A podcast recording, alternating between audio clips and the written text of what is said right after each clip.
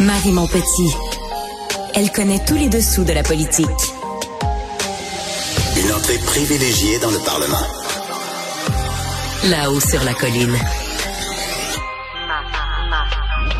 Marie Montpetit. Très heureuse de vous retrouver sur les ondes de Cube Radio.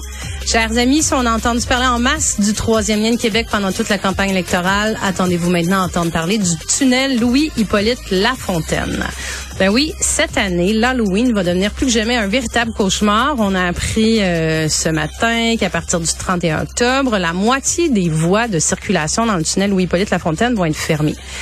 Donc, il va rester que trois voies, deux vers Montréal, une seule vers la rive sud. Puis là, on s'attendrait à ce que euh, le gouvernement euh, ait préparé un plan B, ait prévu quelque chose. Évidemment, ils n'ont pas appris ça hier. Euh, comment on va gérer cette congestion, cette congestion monstre?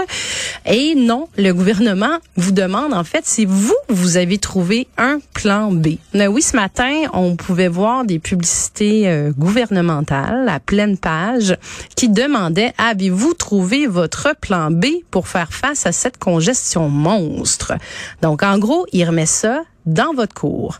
On s'entend qu'on parle de 120 000 voitures qui passent quotidiennement dans le tunnel Louis-Hippolyte Lafontaine. Et là, on estime que ça pourrait prendre quatre fois plus de temps pour se rendre sur la rive sud, puis trois fois plus de temps pour rentrer à Montréal. Et euh, là, on dirait que le gouvernement s'est fait une mauvaise surprise à lui-même. Puis tout ça, ça arrive en même temps qu'on demande aux gens de revenir travailler en présentiel à Montréal. Les amis, on n'est vraiment pas sortis du bois.